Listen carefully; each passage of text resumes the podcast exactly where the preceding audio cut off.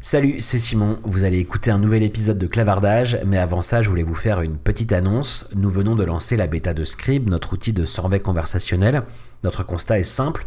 Toutes les entreprises ont besoin de poser des questions à leurs clients pour mesurer la satisfaction, leur NPS, pour collecter du feedback produit, etc. Mais les outils existants interrompent vos clients, détériorent l'expérience utilisateur et au final ne génèrent que 12% de réponses en moyenne. C'est pas assez pour réellement comprendre vos clients et prendre les bonnes décisions. Alors on sort Scribe, une solution en SaaS de survey conversationnel qui vous permet de poser toutes les questions importantes pour vous directement dans le parcours de vos clients et d'avoir en moyenne un taux de réponse supérieur à 70%. Alors rendez-vous tout de suite sur scribe.app pour vous inscrire à la bêta et je vous laisse en compagnie de cet épisode de clavardage. Bonne écoute. Bienvenue dans Clavardage, le premier podcast dédié au marketing conversationnel. Présenté par Simon Rebic. Bonjour à tous et bienvenue dans le 19e numéro de Clavardage, le premier podcast dédié au marketing conversationnel présenté par Scribe. Avec près de 5 milliards d'utilisateurs actifs mensuels, les applications de messagerie se sont imposées dans notre quotidien et ce partout dans le monde. Pourtant, s'il est naturel pour les marques d'avoir un site web ou une page Facebook, peu utilisent encore réellement la conversation dans leur stratégie d'acquisition ou de rétention de leurs clients. Je suis Simon Robic, je travaille depuis bientôt 10 ans sur le sujet de la conversation en ligne et dans chaque numéro de Clavardage, j'interroge un expert du domaine, je vous partage des retours d'expérience de marques qui se sont lancées et je rencontre les acteurs clés du marché en France et en Europe. Et aujourd'hui, j'ai le plaisir d'accueillir Marie Dolé. Salut Marie. Bonjour Simon.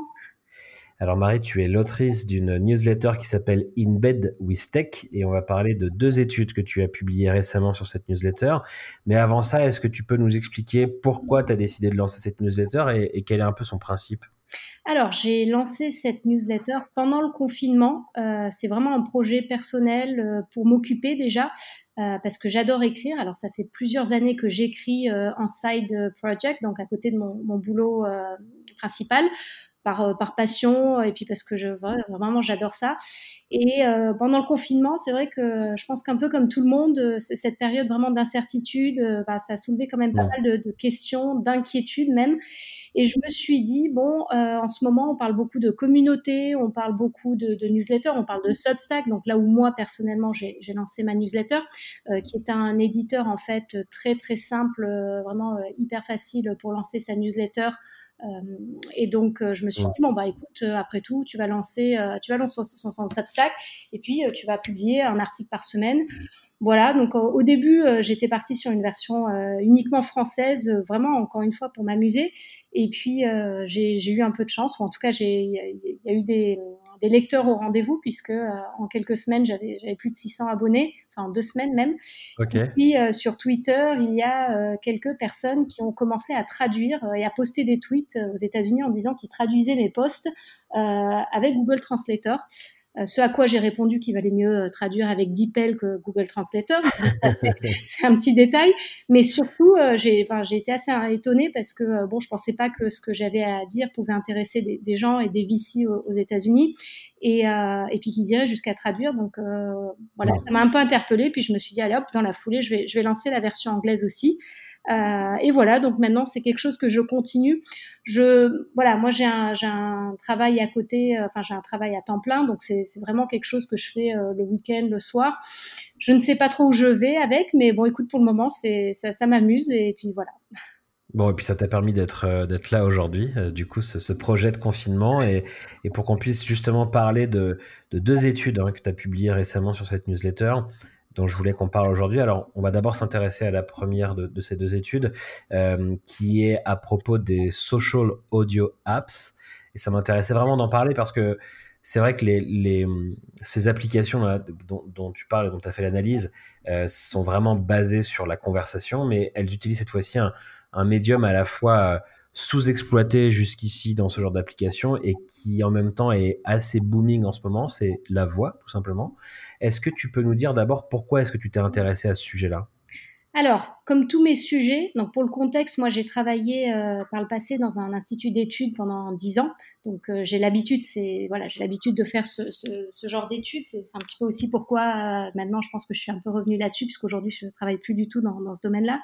Mais c'est ce que moi j'appelle une intuition vérifiée. Alors le mot vérifié est très important, c'est-à-dire que pendant le confinement, j'ai passé pas mal de temps sur les différentes plateformes sociales que j'aime bien, Twitter, Reddit, où j'ai des process de veille qui sont assez assez pointus ou en tout cas qui vont très très loin puisque je suis quelqu'un d'extrêmement curieux.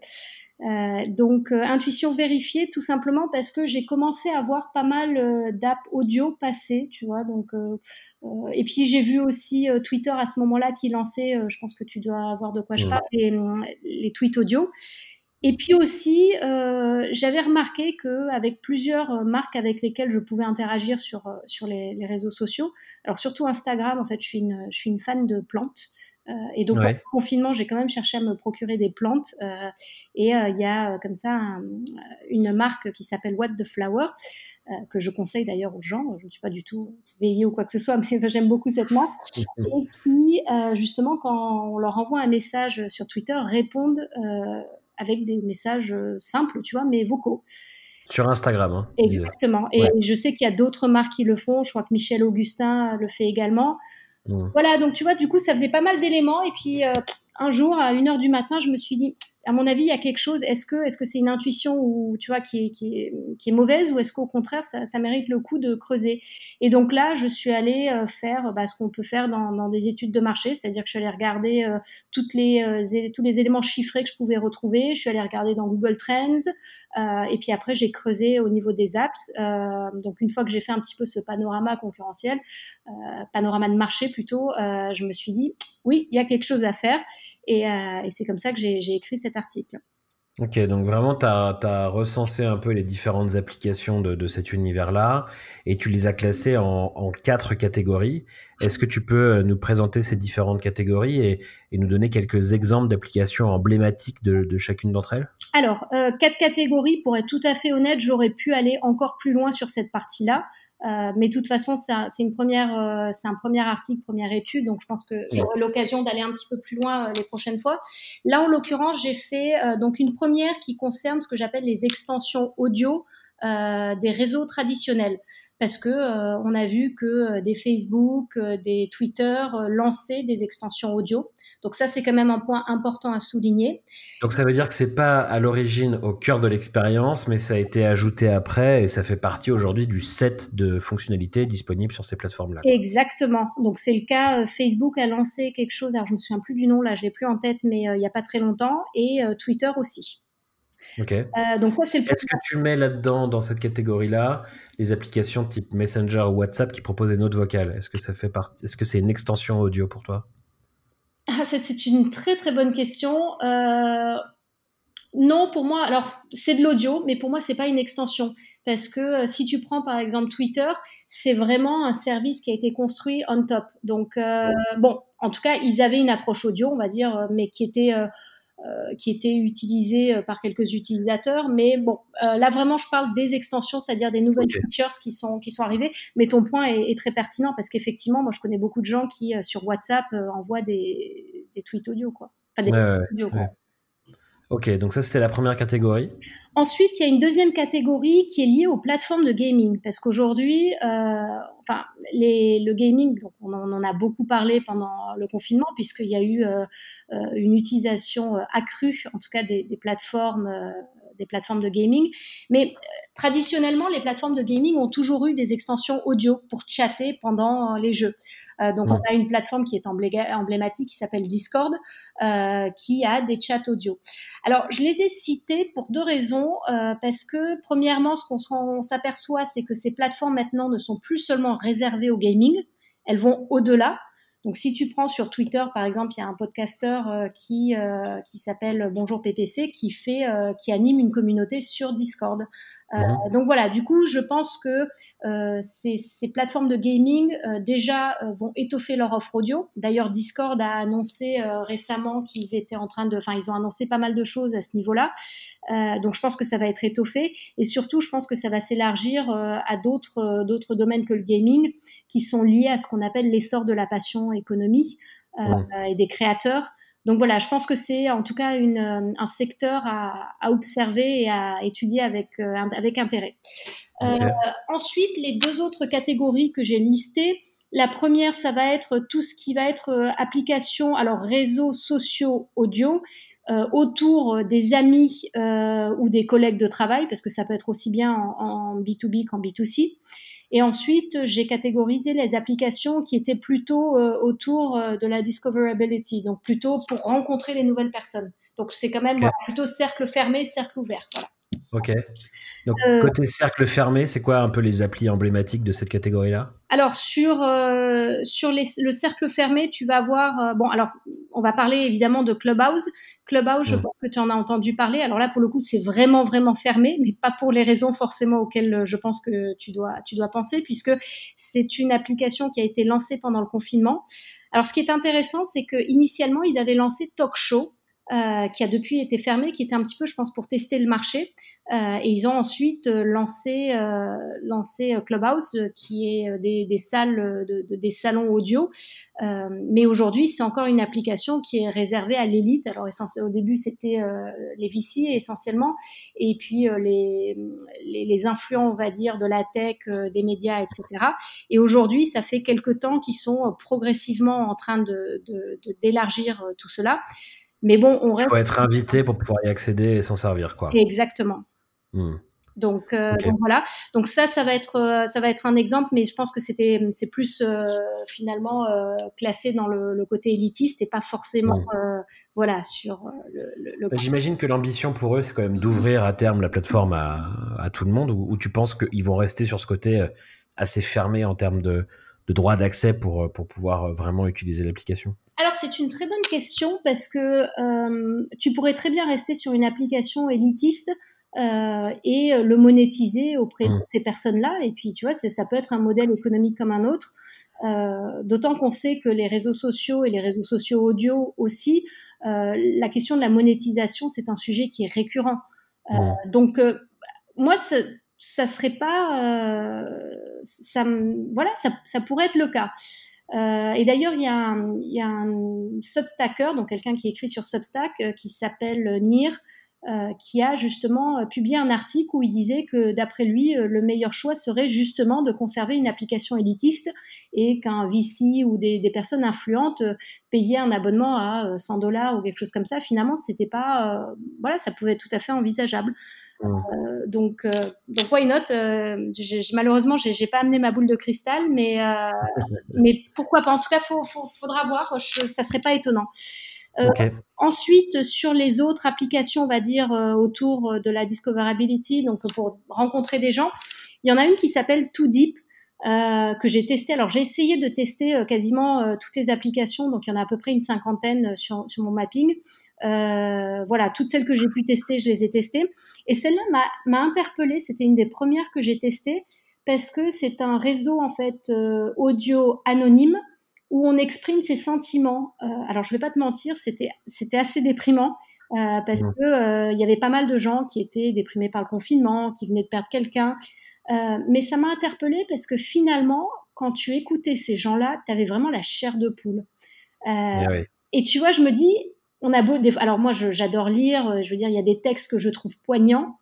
Hmm. Mais dans ce contexte-là, de ce, ce, réseau qui est finalement très, très, très intime et où on partage des choses très intimes, c'est waouh. Tu vois, il y a vraiment autour de la voix euh, ouais, ça, ouais. Hmm. quelque chose de fort parce que par, par ce, enfin la voix c'est un côté intime et puis euh, les émotions passent quand même beaucoup par la voix et c'est sûr que quand si les gens euh, disent des vraies choses entre guillemets, enfin, en tout cas se, se confient par la voix, ça, doit avoir un pouvoir assez fort effectivement.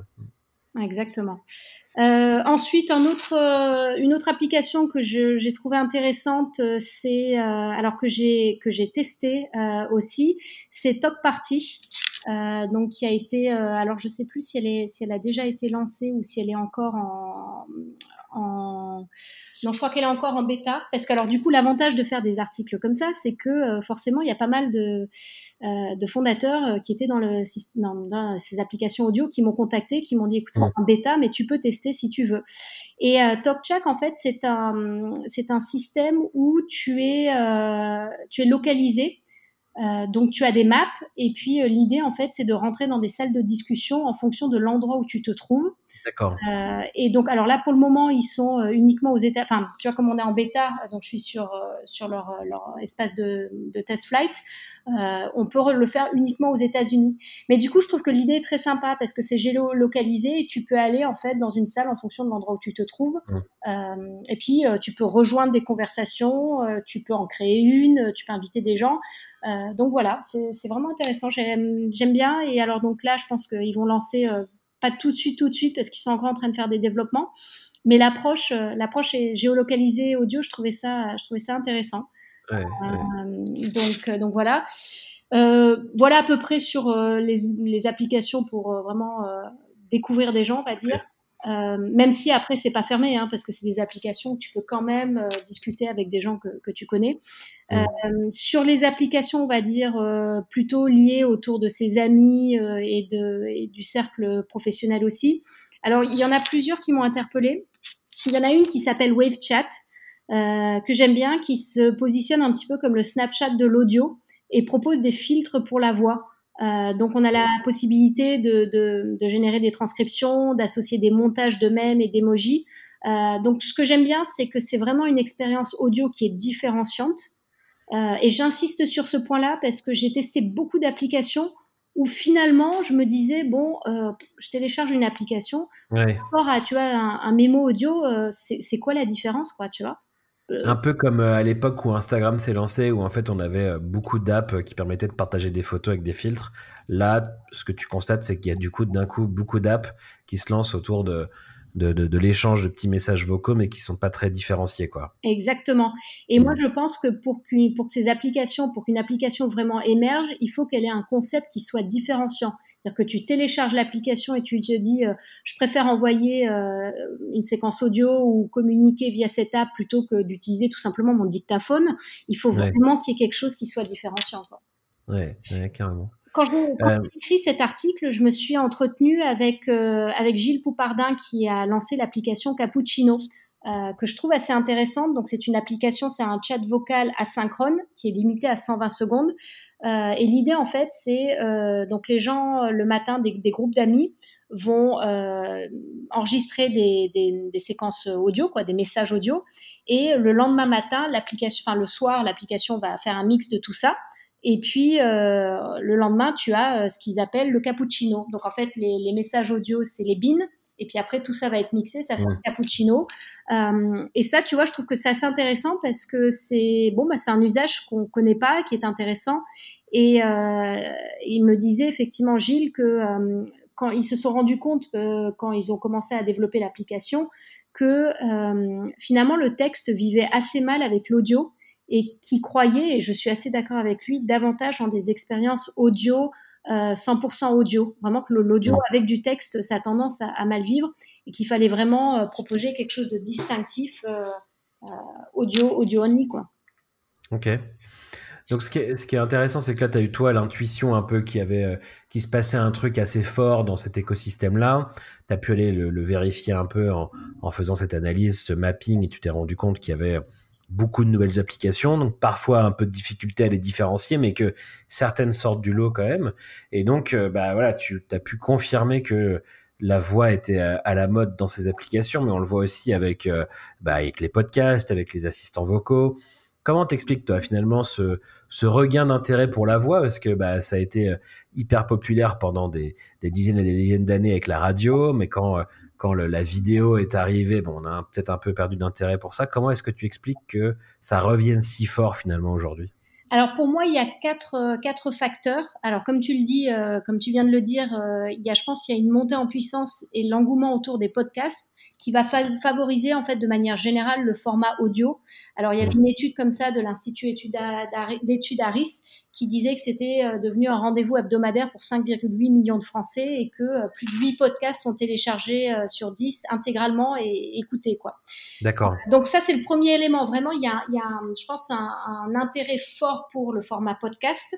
Euh, donc du coup ça, ça entraîne de manière générale euh, un engouement autour de l'audio.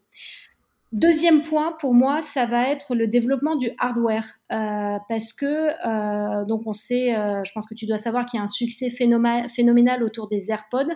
Je crois que Apple, il y avait une étude comme ça qui disait que 85 millions de modèles pourraient s'écouler en 2020.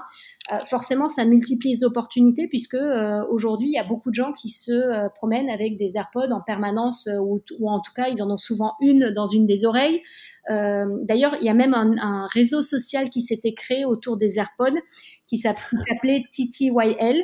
Alors malheureusement, elle a, dû fermer, enfin elle a fermé, donc euh, peut-être qu'elle n'avait pas fédéré, euh, tu vois, une communauté hein, suffisamment solide. Mais en tout cas, l'idée était intéressante. Imagine quand même un réseau social autour d'un produit hardware. et d'ailleurs, il existe aussi un site qui se positionne comme l'AirPod Apple Store, avec toutes les applications autour.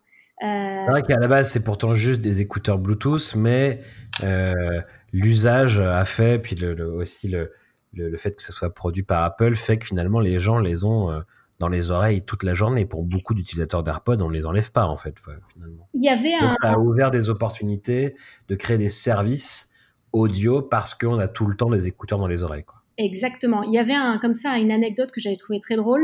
Euh, un média américain qui avait écrit un article sur des étudiants euh, qui en fait euh, finalement jouaient pendant les cours en s'envoyant des messages via leur téléphone qui étaient ensuite envoyés sur les AirPods pendant le cours. Mmh. Et comme du coup, tu vois, c'est tout petit, tu mets une mèche de cheveux, ça se voit pas. Euh, je trouvais, je trouvais que c'était assez, assez drôle, quoi. Mais donc oui, effectivement, euh, AirPods, mais il n'y a pas que les AirPods, parce que si tu regardes, euh, aujourd'hui, on sait qu'on parle du développement de manière générale de l'IoT, des smart speakers. donc moi, personnellement, j'ai une Google Home à la maison, j'en ai même deux. je commence à avoir un écosystème assez connecté avec notamment les lampes U et puis un système d'automatisation, donc avec IFTT. Et donc, euh, je commande tout à la voix. Et puis, c'est quand même super pratique parce que, tu vois, tu es en train de cuisiner, tu as besoin de mettre le minuteur. Si tu as les mains sales, moi, je demande juste à Google d'allumer, enfin, tu vois, de me mettre le minuteur. J'ai pas besoin de prendre mon téléphone alors que j'ai de la farine ou, je sais pas, tu vois, quelque chose euh, sur les mains. Euh, c'est extrêmement pratique. Et puis, la voix, de manière générale, c'est naturel, quoi.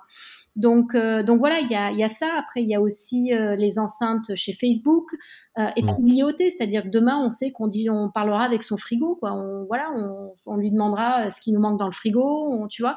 Donc c'est, c'est voilà, c'est le bon moment parce que il y a, y a quelque chose qui se passe.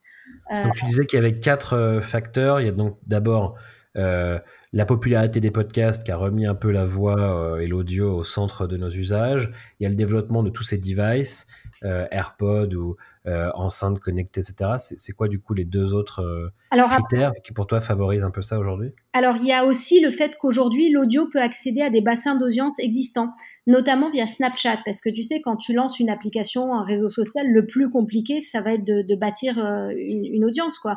Mmh. Pour ça tu vois tout le monde à un moment donné, je savais, tout le monde disait voilà Facebook c'est la fin de Facebook, mais non, Facebook c'est ils ont une audience qui est colossale.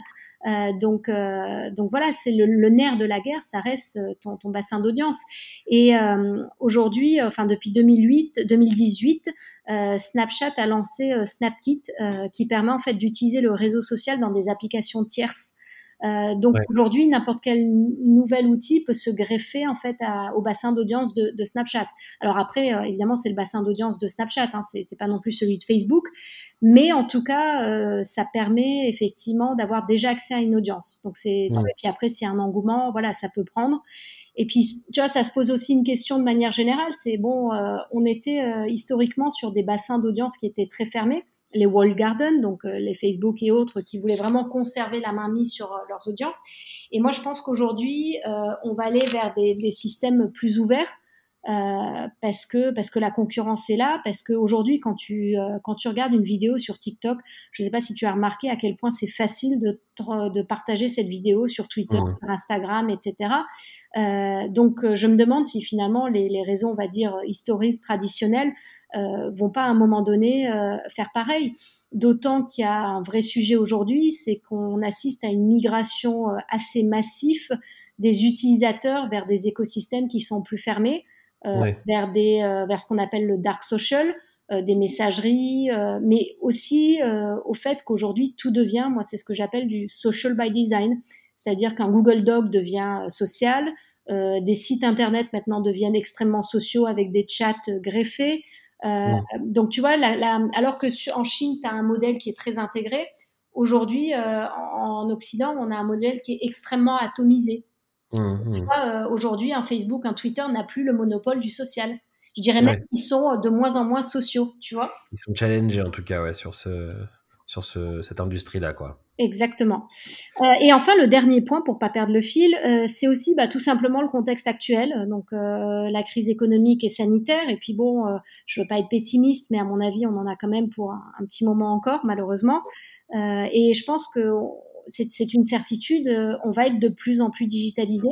Il est possible qu'on ait à faire, enfin qu'on doit, qu'on ait à faire qu'on doit faire face à des, euh, des, périodes de confinement, alors peut-être euh, géographiques, peut-être sectorisées, peut-être, tu vois. Mais du coup, les usages qu'on a qu'on a pu voir pendant le confinement vont forcément, surtout les usages digitaux, vont se développer. Tu sais, il y avait une étude comme ça qui montrait que 40% euh, des Français avaient découvert les outils de vidéoconferencing euh, pendant le confinement, ce qui est énorme, 40%. Donc voilà, on va, on va assister à une digitalisation de nos vies. Et je pense que cette digitalisation va aussi nous pousser à rechercher des expériences qui soient plus intimistes, euh, tu vois, qui combinent divertissement, spontanéité, socialisation. Et finalement, qu'est-ce qu'il y a de plus personnel que la voix? Tu vois, moi qui écris beaucoup, J'aime beaucoup écrire parce que je prends le temps, je, je, je, fais du proofread, je vérifie, il n'y a pas de typo, c'est parfait, etc. Là, tu vois, je parle avec toi, bon, bah, je sais que euh, il y a des petits typos, à un moment donné, euh, il y, a, voilà, il y a des petits cafouillages, mais, mais finalement, c'est humain, tu vois. Ouais, ouais. Et, et, et, autour de ça, tu, quand on a, quand on s'est un peu parlé pour préparer l'enregistrement, tu, tu me disais aussi que si certains Français ou, enfin, ou, ou dans d'autres pays ont découvert la visio, d'autres commence déjà à être un peu fatigué finalement de cette visio, de la, de la vidéo allumée tout le temps, et donc se refuge un peu aussi euh, dans l'audio, quoi, finalement, se refuge dans l'audio. Exactement. Alors, je pense que la Zoom fatigue, on l'a, on l'a tous connu. Euh, euh, ces conférences à n'en plus finir euh, pour ceux qui étaient à la maison avec des enfants, avec euh, un enfant accroché au lustre, et j'exagère à peine. moi, moi, j'avais le, le, train, tu sais, qui, le train électrique. Je me, je me souviens d'une ah réponse Zoom où pendant une heure, j'avais j'ai cru que j'allais devenir tu vois dingue. Euh, mais bon, voilà, je pense qu'il y a vraiment un, un phénomène de, de, fatigue parce que en fait, on est allé sur ces plateformes, euh, sur Zoom notamment ou, ou d'autres, euh, en essayant de retranscrire des usages qu'on avait dans la vraie vie. Sauf que ça se passe mmh. pas comme ça, parce que dans la vraie vie, tu vas avoir des chuchotements, tu vas avoir des apartés, tu vas avoir, tu vois. Et ça, tout ça, tu l'as perdu. Du, donc euh, aujourd'hui, je pense qu'il y a un vrai sujet euh, pour recréer en fait euh, un langage spécial en ligne, quoi. Tu vois, tout simplement. Ouais. Euh, donc, et puis il y a la question aussi de euh, est-ce que est-ce qu'il nous faut des outils synchrones, est-ce qu'il nous faut des outils, des outils asynchrones? Euh, encore une fois, ça c'est un vrai sujet. Euh, donc, pour en revenir à l'audio, il y a une application comme ça. Enfin, il y a une société qui s'appelle Yak euh, et je trouve que c'est un exemple qui, qui, est à suivre. Et puis, je, aux auditeurs qui nous écoutent, n'hésitez pas à aller regarder leur site parce que c'est très drôle. Ils ont fait en fait toute une page en fait disant, en disant voilà, euh, il y a un véritable zoom fatigue. Et donc, ils ont axé tout le positionnement pro produit avec euh, euh, bah, quand on est sur Zoom, voilà les problèmes, etc. Alors il y a des, il y a des, enfin, je veux dire, à un moment donné, on, on s'y retrouve, quoi, tu vois. On a tous vu les, les, les, les boutades circuler sur Twitter de euh, ah non, t'as ton, t'as ton micro qui est allumé, attention, enfin, tu vois. Et donc, mmh. du coup, ils ont, ils ont fait leur page produit euh, Zoom Yak et je trouve ça, je trouve ça très intéressant. C'est vraiment très drôle en disant bon bah grâce à nous déjà vous allez avoir des euh, chats asynchrones qui sont limités à 120 secondes. Donc pour que vos interactions soient rapides, précises, claires entre collaborateurs, tu vois, nickel, droit au but. Ensuite, ils ont des systèmes de replay, mais comme tu es sur des, euh, des séquences qui sont très courtes, bah, il y a plus de chances que tu les réécoutes parce que même si aujourd'hui on a des zooms qui sont enregistrés, enfin je veux dire si ta conférence elle a duré une heure et demie, Bon, bah, peut-être que tu vas le réécouter, mais je pense que dans 80% des cas, ça va pas être le cas, tu vois. Juste ouais, ou tu vas chercher d'être juste un passage, mais tu vas pas tout réécouter, ouais, c'est vrai. Hmm. Alors après, il y a des outils aujourd'hui euh, de voice to speech, tu vois, pour la transcription, etc., qui se développent, parce que Zoom, ça devient un véritable écosystème, hein, donc euh, voilà. Mais, euh, mais du coup, Yak, je trouve que c'est assez intéressant, et puis se positionne finalement sur le fait que grâce à leur outil, tu vas reprendre le contrôle de ton agenda et tu vas gagner en, en productivité. Et autre point que je trouve très intéressant avec Yak, c'est que c'est la seule application, enfin c'est le seul outil finalement que j'ai vu qui avait aussi bien le pendant en fait B2B que le pendant B2C, c'est-à-dire qu'ils ont aussi lancé une autre application qui s'appelle BRB. Euh, qui est pour euh, un usage plus ludique. Et tu vois, en termes euh, en termes d'appropriation, je trouve que c'est intéressant parce que du coup, ça peut être de dire bon bah voilà, au bureau tu utilises ça, et puis quand tu rentres chez toi, tu as aussi l'application en fait, on t'accompagne aussi chez toi. Donc tu vois, je trouve que je trouve que d'avoir les deux approches, euh, c'est intéressant et je pense que c'est une c'est une société, c'est une application à suivre et, euh, et je pense qu'ils vont voilà, je pense qu'il y a quelque chose euh, voilà autour d'eux. Ouais, c'est fascinant et c'est pour ça que je voulais qu'on en parle aujourd'hui parce qu'on voit bien que la voix, l'audio va probablement changer de façon assez profonde la façon dont on échange, la façon dont on converse, dont on dialogue euh, par rapport à aujourd'hui où c'est quand même encore en ligne, énormément basé sur, euh, sur du texte, sur des échanges euh, écrits. C'est quoi pour toi du coup le, futur dans cet écosystème de la voix avant qu'on parle de la deuxième étude que tu as pu mener? C'est quoi pour toi le, le futur ouais, de, de, de, la voix et de, ces écosystèmes d'application, de, presque de messagerie, mais, mais d'abord vocale bah, moi, c'est tout simplement euh, ce qu'on appelle euh, le développement en fait des interfaces euh, naturelles dans, dans, un écosystème de web ambiant. En fait, on sait qu'on va vers ça, c'est-à-dire que demain, on n'ira plus sur Internet. Internet sera tout autour de nous. On mmh. aura, tu vois, de la réalité augmentée, donc on aura une couche d'informations sur le monde réel. et on y vient parce qu'aujourd'hui, on parle de réalité augmentée. Le problème avec la réalité augmentée, c'est que euh, il faut que tu aies des, expériences qui soient persistantes. C'est-à-dire que euh, aujourd'hui, bon bah tu vas voir par exemple Ikea qui va lancer une application en réalité augmentée. Bon bah c'est très bien, mais tu télécharges l'application, tu es dans l'univers Ikea, basta tu passes à une autre application, une autre marque. Voilà. Donc à chaque fois, c'est voilà. Aujourd'hui, ce qui nous manque, c'est euh, une certaine façon. Alors, il faut qu'il y ait des progrès dans la technologie, mais surtout le point important, euh, ça va être euh, la persistance, ça va être le cloud AR, quoi, en fait, pour qu'on ait mmh. tous accès en fait à, ces expériences-là. Et qui dit AR dit forcément aussi du son binaural. Donc, c'est-à-dire que le son à 360 degrés. Et, et, voilà, on aura ce web ambiant et la, la voix va être indispensable puisque mmh. euh, bah, finalement on s'en servira pour tout. On s'en sert déjà aujourd'hui, on commence à le voir euh, sur les recherches vocales. Euh, alors il y en a qui disent que demain on aura tous un assistant intelligent qui prendra toutes les décisions pour nous. Peut-être, ça je j'ai pas de certitude là-dessus, mais effectivement la voix la voix est très importante et, et le sera, c'est une certitude. Ok, bah écoute, on, reparlera de, tout ça dans quelques années pour voir euh, à quel point ces, prédictions euh, se sont euh, avérées exactes. En tout cas, je vous invite tous à aller lire cette étude-là que tu as pu réaliser sur les social audio apps. Euh, je te propose, Marie, qu'on fasse euh, une pause ici, qu'on se retrouve la semaine prochaine pour parler de la deuxième étude que tu as publiée et qui est à propos du social commerce. Comme ça, ça nous laissera plus de temps euh, pour en parler tous les deux.